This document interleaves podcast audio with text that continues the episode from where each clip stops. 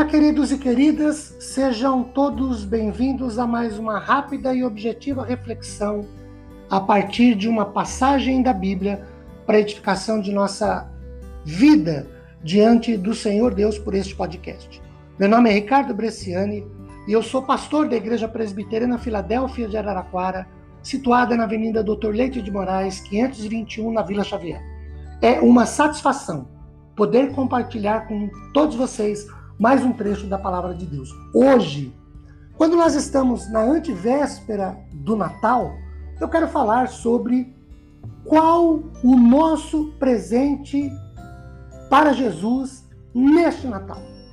Nós estamos como eu disse, na véspera, na antivéspera do Natal. E para muita gente é uma época de preocupação com viagens a serem feitas para encontros familiares ainda com todas as restrições pandêmicas de isolamento social, mas a gente tem essa preocupação. A recepção de familiares, de novo, com todos os cuidados que nós precisamos ter. Mas essas reuniões, mínimas que sejam entre a família, visam comemorar o Natal e, em particular, a preocupação com a compra de um presente, de uma lembrança, de um mimozinho para manter o entre aspas espírito natalino, que nesse contexto nada mais é do que na verdade o consumismo e em certos casos a ostentação ou coisas do gênero. Pessoal e sinceramente, eu vejo nada de errado com presentear ou receber presentes nesta época, desde que esse não seja o sentido que damos e que temos do Natal, mesmo porque alguns personagens bíblicos também trouxeram ou deram presentes a Jesus quando de seu nascimento. E para cada um deles, isso tinha um significado, uma relevância, um sentido, pois trazia algo de relacional com o evento. Por exemplo, em Mateus 2, 2 e 11, os sábios do Oriente chegam e dizem: Onde está o recém-nascido rei dos judeus? Porque nós vimos a sua estrela no Oriente e viemos para adorá-lo. E entrando na casa, viram o menino com Maria, sua mãe. Prostrando-se, o adoraram e, abrindo os tesouros, entregaram-lhe suas ofertas. Lucas 2, 10 e 11 falam dos anjos. Eis que vos trago boas novas de grande alegria, é que hoje vos nasceu na cidade de Davi o Salvador, que é Cristo o Senhor. Lucas 2, verso 20, os pastores.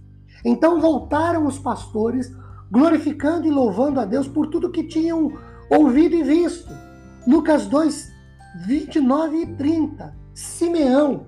Agora, Senhor, Podes despedir em paz o teu servo, porque meus olhos já viram a tua salvação. E o verso 38 de Lucas 2, Ana, Ana de Fanuel, dava graças a Deus e falava a respeito do menino a todos que esperavam a redenção de Jerusalém. Queridos, o que de fato e em verdade significa para nós presentear alguém no Natal? Só uma questão cultural? de manter o ritual, de manter o costume. Queridos, nas comemorações natalinas, ao presentearmos alguém, qual é o real e significativo valor de nosso relacionamento com Deus? Que para nós, presentear alguém no Natal signifique presentear de nós mesmos, de nosso relacionamento com Deus no presente a ser dado, que é o que aconteceu com esses personagens que citamos. Os magos deram ouro, incenso e mirra, simbolizando Jesus como rei, sacerdote e profeta. Os anjos trouxeram boas novas de alegria. Os pastores glorificaram a Deus e louvando porque tinham visto e ouviram as coisas. Simeão agradeceu a Deus porque pôde ver a salvação de Israel. Ana, da mesma maneira.